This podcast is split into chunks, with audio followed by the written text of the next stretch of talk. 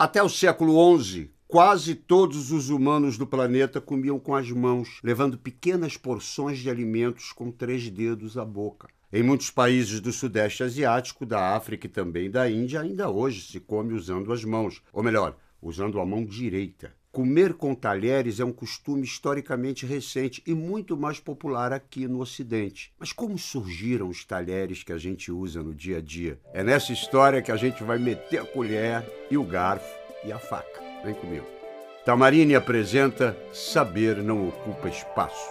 Não existe uma data precisa da invenção dos talheres, mas a faca certamente é o mais antigo de todos eles. E bota antigo nisso porque foi o Homo erectus que criou as primeiras ferramentas de pedra lascada que deram origem à faca. Um dos objetos mais antigos do famoso Museu Britânico, British Museum, é uma ferramenta de pedra de quase 2 milhões de anos, encontrada num acampamento dos primeiros humanos na Tanzânia e que pode ter sido a mãe de todas as facas. Ao longo dos milênios, nossos ancestrais foram aprimorando as pedras afiadas durante o período neolítico e assim, quando o Homo sapiens surgiu na Europa, Europa, há uns 40 mil anos, ele já chegou com suas facas bem aprimoradas. Ou seja, a faca é tão antiga quanto o homem, que sempre usou esse objeto mais como arma do que talher para caçar e para se defender. Hoje existem facas de todos os tipos, tamanhos, materiais e finalidades. Tem faca para carne, faca para peixe, pão, legumes, faca de queijos, faca específica até para tomate.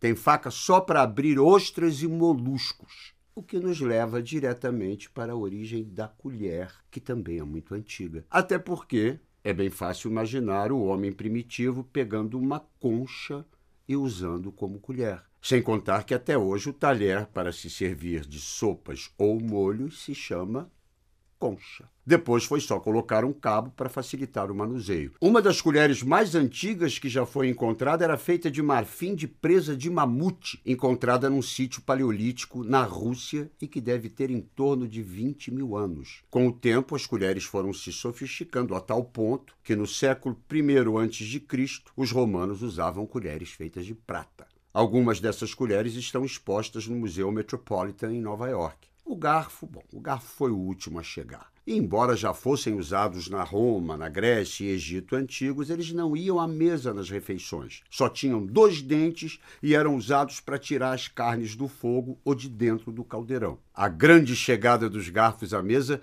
aconteceu muito mais tarde com grande polêmica. Os primeiros registros dos garfos como talheres surgiram nas cortes dos nobres do Oriente Médio e do Império Bizantino, em torno do século VII, mas levou 300 anos para se tornar popular entre as famílias abastadas da região. E é aqui que entra uma das histórias que se conta sobre a origem do uso do garfo. Estamos em 1004, comecinho do século XI, em Veneza. As pessoas ainda usavam as mãos e uma faca para as suas refeições. No máximo, uma colher aqui, outra ali. Chega a princesa bizantina Maria Ririopolina, a sobrinha do imperador Basílio II, para se casar com Giovanni Orseolo, filho de Pietro Orseolo II, Dode de Veneza. Não se sabe ao certo se o casamento foi em Constantinopla, mas o que consta é que a princesa trouxe para o banquete seus garfos feitos de ouro.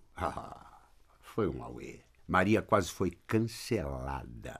Cancelada. O clero, a sociedade, todos condenaram Maria por aquele ato de decadência. Como assim? Usar garfos para comer? Se Deus, em sua suprema sabedoria, nos deu garfos naturais, nossos dedos para levar o alimento à boca? Era quase um insulto ao Criador substituir a mão por um instrumento de metal. Com tanta gente contra, o garfo, coitadinho demorou um pouco para virar um hit. Mas como não dá para segurar a modernidade porque a única constância que há no universo é a mudança, lá pelo ano de 1400 os garfos italianos já começavam a virar modinha na corte francesa. Quando Catarina de Médici, volta e meia Catarina aparece aqui, né? Chegou da Itália com todos os seus garfos para se casar com Henrique II. Depois o garfo evoluiu de dois para três e até quatro dentes. Aqui no Brasil, no período colonial, os garfos praticamente não existiam. E o talher só foi se popularizar para valer no século XIX. O mais curioso é que depois de toda essa longa história para que o garfo, a faca e a colher chegassem à nossa mesa, a gente pesquisa na internet e descobre que alguns estudiosos afirmam que a experiência de pegar o alimento com as mãos e levá-lo à boca é muito mais prazerosa, saborosa e satisfaz muito mais. De tudo isso, uma coisa a gente pode concluir com certeza: saber não ocupa espaço. Um oferecimento Tamarine.